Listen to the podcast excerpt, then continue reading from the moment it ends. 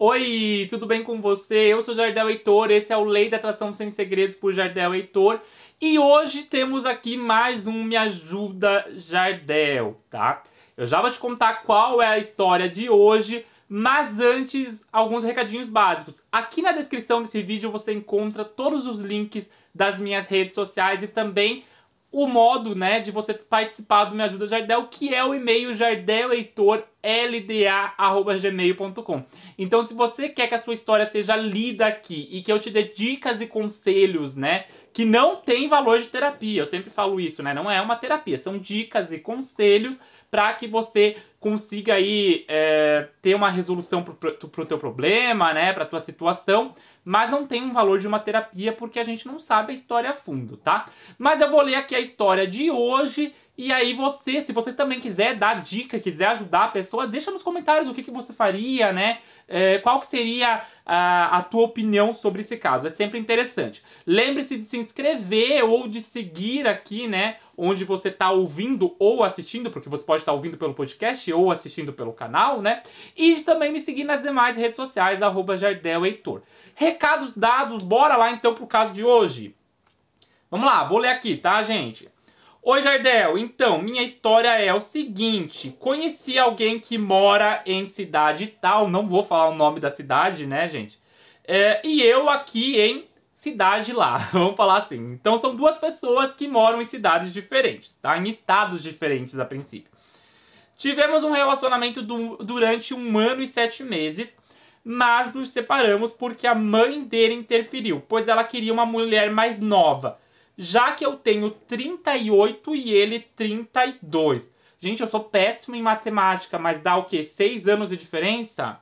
6 anos de diferença não é muita coisa, não, né? Não que eu tenha preconceito com, com questão de idade, mas acho até um absurdo a pessoa falar, nossa, uma mulher mais nova. Não tem diferença nenhuma aí, amiga, mas tá, vamos continuar.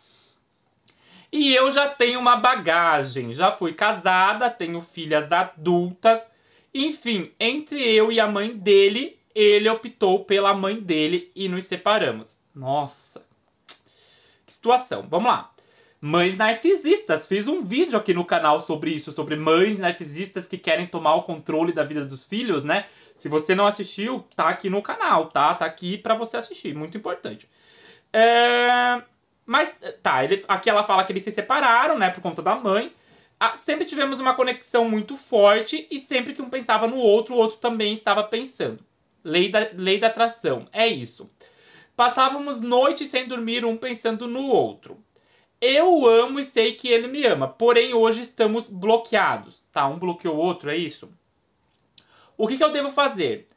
Continuar ativando. Eu odeio essa palavra ativar. Quem me conhece há mais tempo fala: tu não ativa nada de lei da atração, tá, amiga? A, a, esqueça esse negócio de, ah, eu ativo. Gente, você não é Power Rangers pra ficar ativando nada, tá? Lei da atração é frequência vibracional, pensamento, saúde mental, é isso, não tem nada a ativar, tá?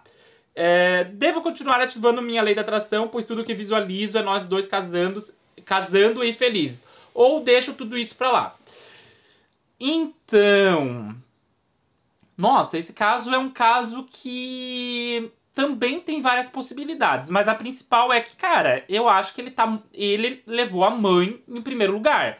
Então, assim, vocês têm possibilidades de serem felizes, né? Vocês têm possibilidades de ficar juntos. Bastava ele ter é, tido o comprometimento de falar com a mãe e dizer assim: não, eu faço as escolhas para minha vida. Você é a minha mãe, você tem que ficar no papel de mãe e eu faço as escolhas de quem é a mulher para mim, né? Quem eu quero.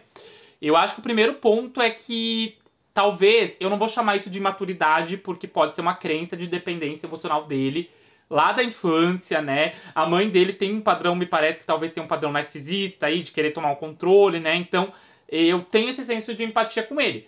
Mas eu também vejo que é, faltou um pouco de diálogo aí para ele entender que ele tem que viver a vida dele, né? Que ele tem, ele tem que de fato tomar as decisões por ele e não a mãe tomar as decisões, porque então vira aquela ideia: não, essa eu não aprovo, não, essa eu não aprovo. Então, que momento que ele vai se fazer feliz se a mãe não aprova?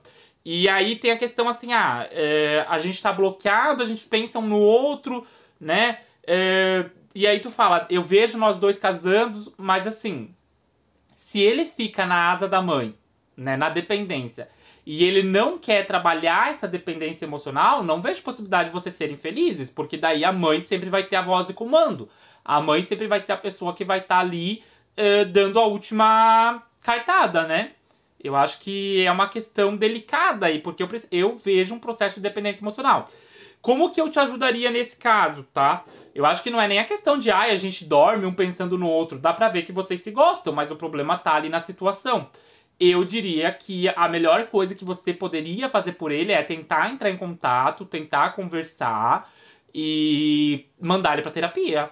Não sei se vai ser efetivo, mas a única forma dele romper com essa barreira da mãe, dele romper com essa tomada de controle da mãe, vai ser ele perceber que a mãe tem um controle excessivo sobre ele, vai ser ele perceber que ele tá se fazendo infeliz para agradar a mãe. E nesse momento me parece que ele não percebe. Então, assim, terapia para trabalhar essa dependência emocional. E aí temos que olhar para você também. A gente se conheceu à distância, tivemos um relacionamento à distância, né? Eu, eu já vivi um relacionamento à distância muito no passado, lá quando eu era jovenzinho e tal, sabe? E era na época que eu tava com a minha baixa autoestima muito lá embaixo, sabe? Baixa autoestima mesmo. E aí eu percebi que quando a gente. Não é em todos os casos, mas muitos casos as pessoas se envolvem à distância ali não generalizando, né, voltando a falar, mas muitos casos de relacionamento à distância, as pessoas, ambas as pessoas são pessoas que têm baixa autoestima, são pessoas que não conseguem é, estar ali um pelo outro o tempo todo, então elas não têm aquele comprometimento. É como se assim, ah, é um relacionamento, mas é virtual, não é real, né? Porque se isso talvez fosse algo mais presente, talvez ele não tivesse pesado a mão de, ah, eu vou deixar ela de lado para ouvir minha mãe. Talvez ele tivesse olhado para a ideia do que não, eu estou num relacionamento há um ano e sete meses e a minha mãe vai ter que aceitar a minha decisão de ficar com a pessoa que eu escolhi, né? Então me parece assim que pesou muito a ideia do não, eu não quero isso, é algo muito simplório. Não sei, posso estar viajando aqui, mas me, me parece isso, tá? E aí essa questão também de eu amo muito ele, mas aí tem que ver o ponto. Uma pessoa que desistiu tão fácil de você, você quer se entregar para ela? Porque assim, essa pessoa. Não que, não que amor seja uma luta, não que você precise lutar, né? Ai, lutou por mim. Não é lutar por você, mas assim. É, ele desistiu de uma maneira tão fácil. E você tá entregando o coração de bandeja para ele. Será que vale a pena? Então eu acho que esse é um ponto a, a ser pensado aí nessa história, tá? Mas enfim, eu acho que se tiver um conselho é manda ele pra terapia, manda ele fazer terapia e com uma boa profissional, né? Comigo mesmo, talvez, já que eu não conheço a história dele, talvez comigo mesmo, manda ele chamar lá no 49984121762 para trabalhar aí essa dependência emocional, para ele enxergar que a mãe dele é, talvez, provavelmente narcisista, né? E que ele tá aí sendo sufocado por ela, porque nesse momento me parece que ele não enxerga isso e ele vai sabotar a vida toda, tá bom?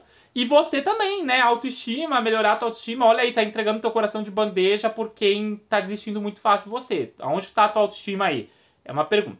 Beleza, gente? Esse foi o episódio de hoje. Essas foram as minhas considerações. Comenta aqui nos comentários se você concorda com o que eu falei ou se você discorda. Lembre-se de enviar esse vídeo para quem também está sofrendo aí por amor ou para quem quer participar do Me Ajuda Jardel, tá bom? O e-mail é jardelheitorlda.gmail.com e você encontra todas as minhas redes sociais, enfim, é, telefone para contato aqui na descrição, tá bom? Beijo grande, até a próxima, tchau, tchau!